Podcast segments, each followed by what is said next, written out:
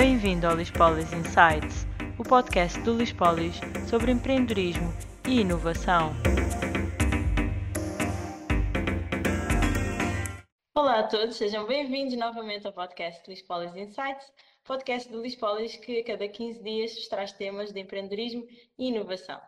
Hoje vamos falar sobre financiamento, mais especificamente sobre alguns programas disponíveis, quer a nível uh, nacional, quer a nível internacional, para empresas de pequena e média dimensão. Para nos falar deste tema, temos connosco Nuno Cunha, CEO da Avance, que é uma empresa de consultoria de inovação e ID que promove e apoia candidaturas a programas de financiamento nacionais e internacionais. Olá, Nuno, como estás? Olá, bom dia. Olha, para nos falares um bocadinho deste tema que é tão vasto, consegues dar-nos um overview geral daquilo que são os programas ou as candidaturas uh, a nível nacional e a nível europeu, europeu atualmente? Sim, bom, seriam necessárias horas para uma visão geral. Uh, eu posso dizer que, de uma forma muito geral, existem incentivos para realizar investimentos, uh, para inovação e para investigação e desenvolvimento. Dentro destes, eh, existe, por exemplo, a possibilidade de financiar investimentos produtivos, eh, ou seja, como uma unidade produtiva, uma fábrica, eh, ou como internacionalização, qualificação, proteção de patentes, marcas e primeiros passos na economia digital. Só como alguns exemplos. Dentro da inovação, em teoria, é possível financiar a inovação de produto, de serviço ou até de processo.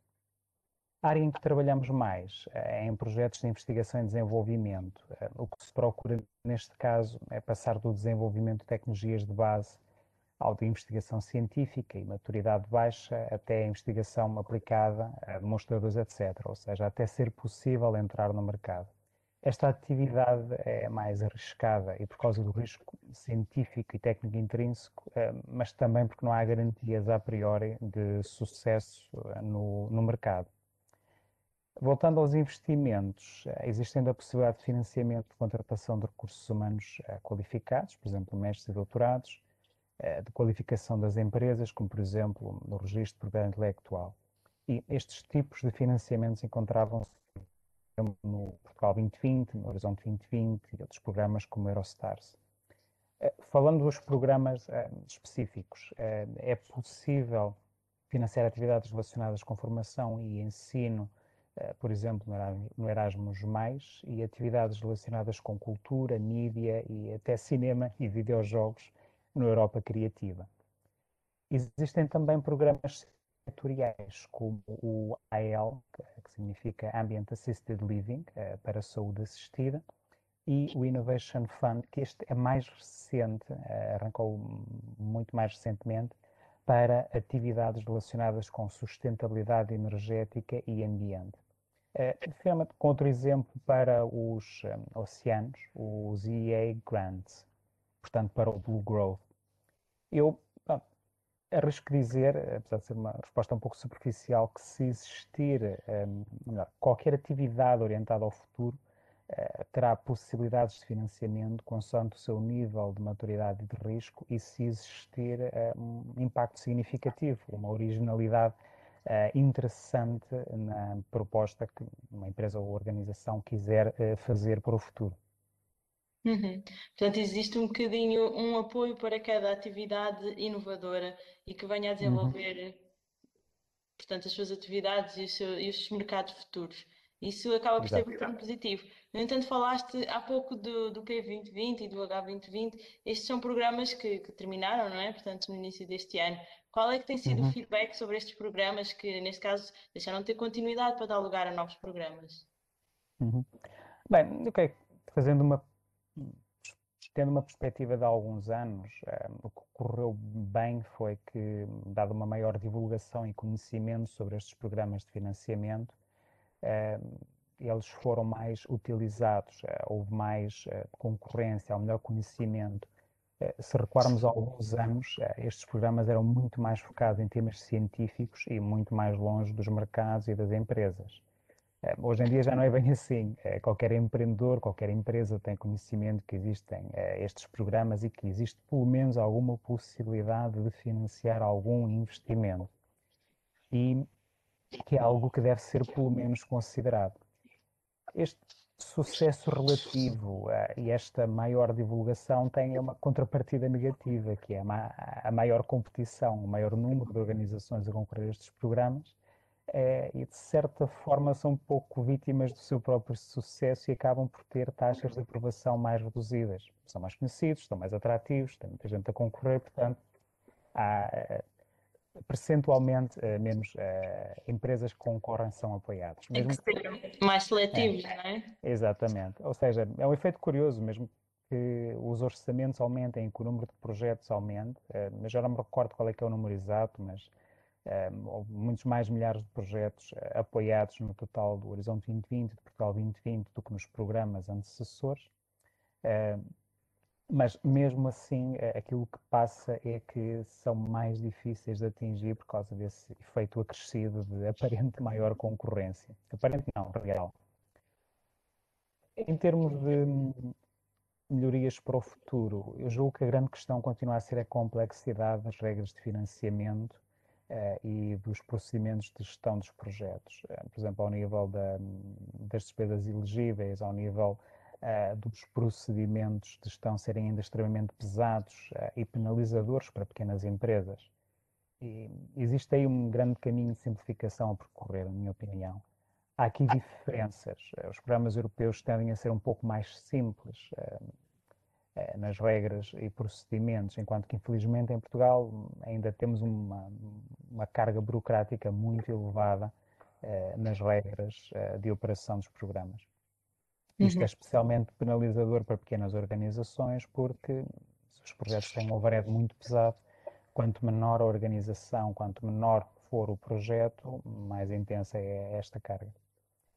Claro. Depois, também há uma, a questão do timing da janela de oportunidade de entrada no mercado. Se, se um projeto for muito secreto eh, ou tiver uma janela de oportunidade muito apertada para entrar no mercado, os timings destes programas podem ser simplesmente incompatíveis. Uhum. E, e, e, nesses casos é simplesmente não recomendável concorrer a programas de financiamento porque as empresas têm que avançar já para capturar uma oportunidade de mercado. Uh, nesse nível ainda é, ainda é uma dificuldade nestes programas, porque não existe uma forma simples eh, de cumprir os tais procedimentos e regras eh, e timings de avaliação eh, de forma a que empresas possam avançar com algo que tem que acontecer já ou que tem que obedecer a uma necessidade urgente. E hum, nós temos um caso disso muito recentemente, infelizmente, por causa da pandemia foram lançados no ano passado muitos programas de apoio, inclusive para a produção de material de proteção, e apesar de os procedimentos terem sido lançados com a rapidez em mente, o facto é que ainda levaram alguns meses eh, os processos de avaliação e de arranque. Uhum. Portanto, o timing de funcionamento e de avaliação dos concursos eh, demora sempre alguns meses eh, e o setup contratual demora ainda mais alguns meses e isso é algo a considerar num, num processo normal para uma empresa. Ou seja, tem que se perguntar se podem esperar alguns meses uh, por, uh, por um financiamento, caso o projeto seja muito time critical. Uhum, exato, tem que fazer esta avaliação prévia, não é? De, uhum. Das suas necessidades e realmente do seu timing, como estavas a, a falar. E também falando um bocadinho uh, aqui para o futuro, não é? Do que podemos esperar.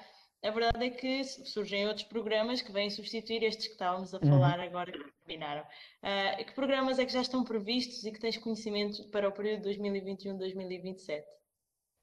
Bem, primeiro existe uma grande continuidade, ou seja, os programas para os próximos anos uh, são muito similares aos que existiam até agora. Existem novidades em termos de alguns temas que se tornam prioritários. Eh, por exemplo, o Green Deal europeu eh, foi algo que até foi lançado no ano passado em termos de concursos eh, de financiamento, de inovação, a nível do, ainda do Horizonte 2020, vai ter continuidade no Horizonte Europa. Outro bom exemplo é que há cada vez mais a inclusão de tecnologias um, como inteligência artificial, robótica, digital twins, realidade imersiva, a ser aplicado em áreas novas ou com uma intensificação da investigação nestas áreas. particularmente inteligência artificial ou, ou machine learning, se preferirem, uma vez que está a ser um tema recorrente em termos internacionais, não só em termos de competitividade, mas também a outros e a percepção que estamos a ficar relativamente para trás nesta, nesta tecnologia face a outros players. Depois, um, em termos dos programas, um, a continuidade uh, significa que, por exemplo, o Portugal 2020 vai passar a chamar-se Portugal 2030 ou um outro nome. Uh, o Horizonte 2020 agora chama-se Horizonte Europa. Uh, em princípio, Erasmus Mais vai manter o nome, uh, Europa Criativa também. mas, no fundo, no fundo, as regras, procedimentos e programas, até mesmo as regras de financiamento, vão, em princípio, manter-se eh, existem algumas novidades que podem ser significativas conforme o setor, conforme eh, a área de trabalho das empresas. Um ponto que é novo eh, no Horizonte Europa é a chamada investigação e desenvolvimento por objetivos, em que os concursos ou programas têm objetivos concretos ou desafios concretos que são lançados para as empresas ou investigadores resolverem.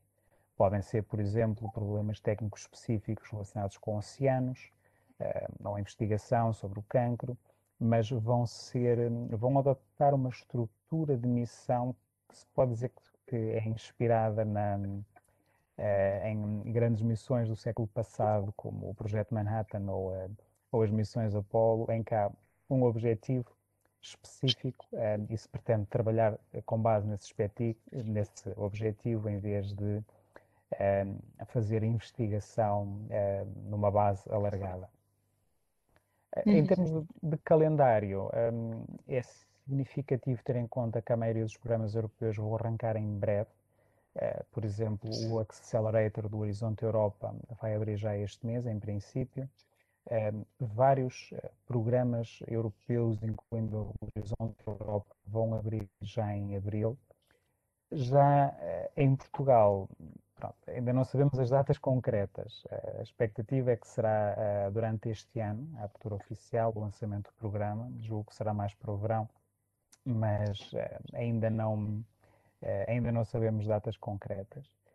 em termos de taxas de financiamento, modos operandi, modos de contratação, estamos à espera que seja bastante similar àquilo que aconteceu nos últimos anos. Portanto, essa, essa continuidade é importante eh, vamos continuar a ter algumas questões relacionadas com a carga burocrática, mas uh, pelo menos aqui teremos, uh, em princípio, regras muito, muito similares. Uh, por exemplo, em termos do Horizonte Europa, as regras de financiamento são praticamente idênticas àquelas que existiam no Horizonte 2020. Uhum. Isso significa que as empresas já podem ir melhor preparadas, porque os programas também já são conhecidos, uhum. e Exato. nesse caso é uma, é uma continuidade, portanto acaba por também ser positivo por ser um programa que também tem resultado muito bem né? e tem tido uma, um, um bom feedback da, das empresas. Também por falar as, nas empresas, uh, que pré-requisitos é que são necessários para uma candidatura a um destes programas? Bem, eh, para além dos requisitos formais, que são muitos, eu diria que o mais importante, acima de tudo, é ter os seus objetivos para os próximos anos bem definidos e bem claros este foco bem definido é essencial. ou seja, determinar uh, os investimentos que necessita e os seus resultados em vendas futuras ou outros impactos, ou em termos de objetivos científicos e técnicos ou de investigação, e como é que esses resultados vão ser integrados mais tarde nos produtos ou serviços da empresa. Ter este plano para o futuro bem identificado, bem quantificado ao longo dos próximos anos é um fator fundamental, porque depois isso permite a qualquer empresa analisar objetivamente os programas de financiamento e verificar o que é que serve ou não os seus objetivos. Eh, e no caso de um match parcial, por exemplo, poder fazer um compromisso de quão importante é que é este programa que permite hum, implementar eh, uma parte dos nossos objetivos, mas não todo, todos e, e se isso é relevante uh, de, uh, de, realizar ou não. Isto hum, inclui ter uma definição detalhada do mercado-alvo, uh, quer em termos geográficos e demográficos, também um pouco a noção do risco, quais é que são os riscos, para identificar o que pode falhar e como evitar ou mitigar algumas questões. E, finalmente, uma análise do valor acrescentado versus competidores ou soluções alternativas, ou seja, qual é que é a vantagem é, significativa que a empresa espera oferecer aos seus clientes ou utilizadores. É, eu ainda não falei de um plano de negócio, pode ser, poderia ser esperado que fosse a primeira coisa que eu dissesse, mas eu acho que acaba por ser uma consequência uh, destes aspectos. Ou seja, um plano de negócios ou um plano de atividades do projeto também é importante, mas acaba por ser derivado do foco dos objetivos da empresa. Uh, não é necessariamente um pré-requisito.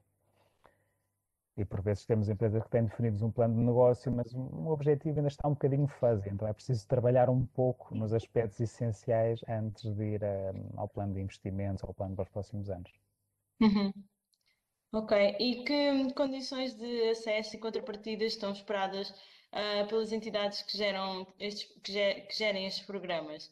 O que é que uh, procuram quando lançam realmente estes programas? Bom, mais uma vez vai ser muito similar. Uh, na maior parte dos casos, durante os projetos, as obrigações passam pelo reporte dos resultados atingidos, ou seja, recebe-se um financiamento e, em contrapartida, tem que se realizar um reporting, como se um cliente se tratasse, apresentar os resultados atingidos, as atividades realizadas, eh, os investimentos. Ou seja, há tanto uma obrigação de reportar técnica como operacionalmente aquilo que é feito e, claro, reportar os custos incorridos durante a realização do projeto. Isto pode também incluir uh, reuniões e apresentações de resultados aos programas financiadores ou avaliações uh, dos peritos externos.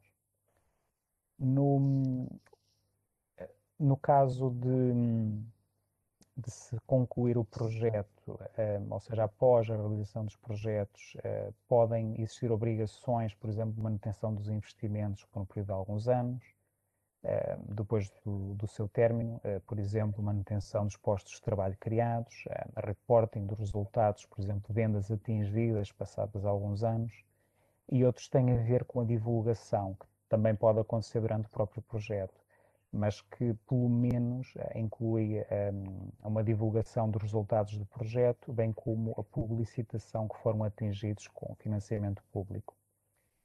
Finalmente, como é uma pergunta muito frequente, um, normalmente estes financiamentos são non-dilutive, uh, ou seja, um, são subsídios à exploração, para efeitos práticos, um, não incluem outras contrapartidas como equity, os mecanismos uh, financiadores, portanto são non-dilutive.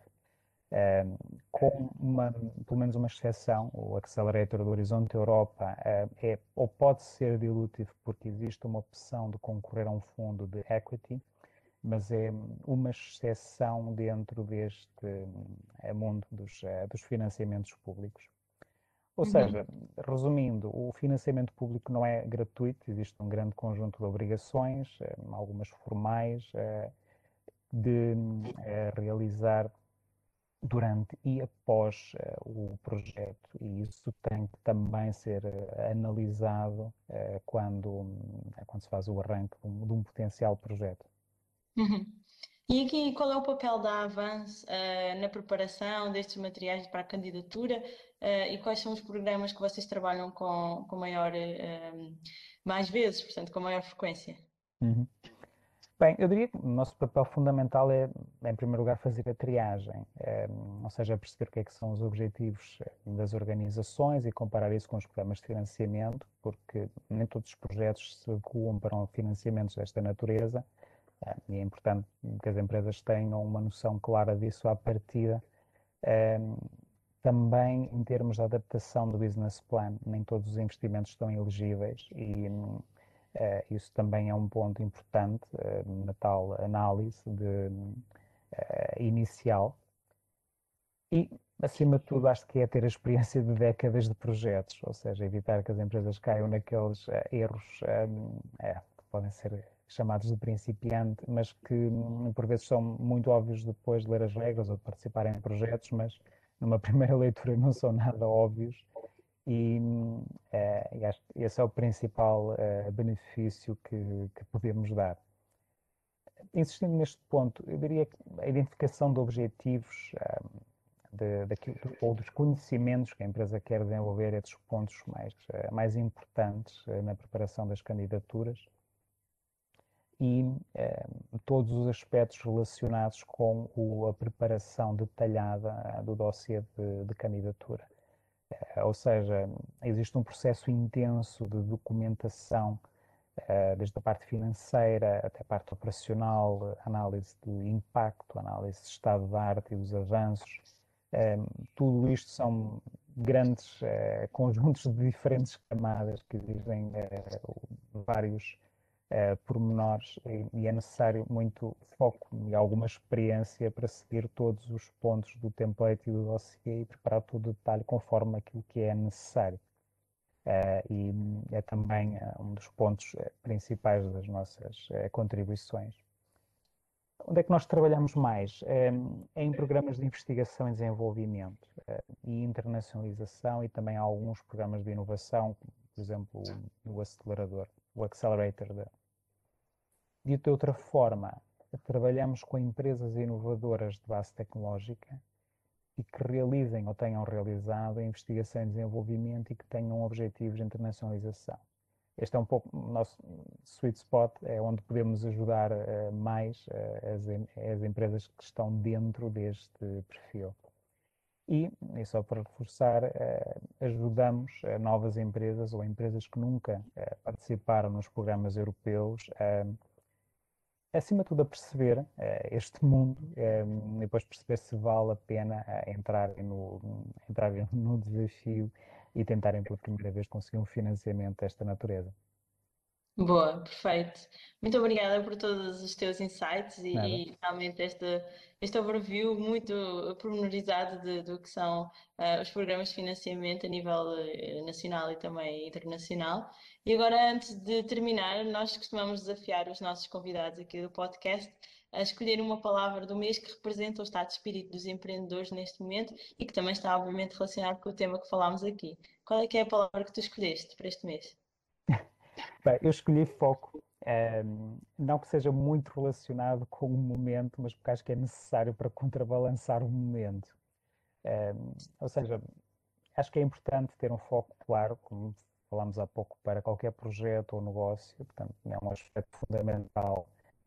Ehm, mas principalmente porque neste momento é complicado e eu acho que é essencial conseguir desligar um pouco da variedade de solicitações e distrações que esta época nos traz, eh, ou seja, sair um pouco da espuma do tempo e para mais na era de multitasking e de múltiplas solicitações e de múltiplas uh, video calls, uh, acho que o foco é extremamente importante, não só para estes projetos, mas no, no dia a dia. Uhum. E tens alguma sugestão que queres deixar para os nossos empreendedores, seja algum livro, um podcast, uh, qualquer coisa que possam aceder? Por acaso, estou a ler um livro nesta altura, um, acho que também é importante aproveitar o lockdown para pôr as leituras em dia.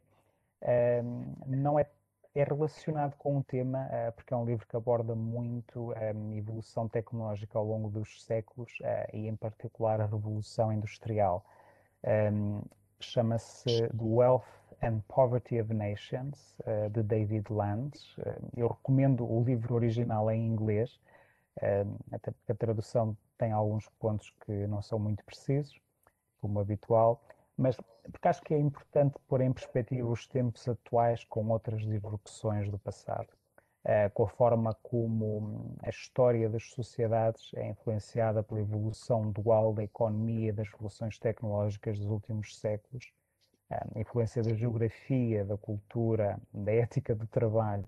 Eh, no fundo, é um livro que não é sempre fácil de ler, até porque fala muito de Portugal e, do, e da ascensão e declínio, eh, tal como fala de outras civilizações, de, da egípcia, da azteca, eh, enfim, mas sempre com esta ligação económica e tecnológica. Mas ao falar da, da evolução, crescimento, declínio de, de várias civilizações, acho nos permite colocar um pouco em perspectiva um, a situação em que estamos. Uh, mas, um, acima de tudo, recomendo porque é uma leitura densa, cheia de detalhe, uh, muitas vezes surpreendente, e, um, e, acho que praticamente qualquer país ou continente uh, está, está referido neste livro. Boa. Parece uma excelente sugestão. Queres deixar algum conselho final aqui para quem nos ouve?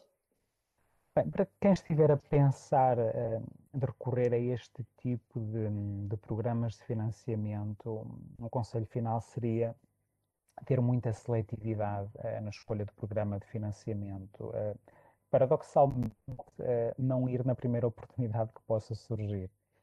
ou seja, levar a seletividade e os teus próprios critérios, os teus próprios objetivos de uma forma muito criteriosa eh, na escolha de um programa de financiamento que seja realmente adequado aos seus objetivos.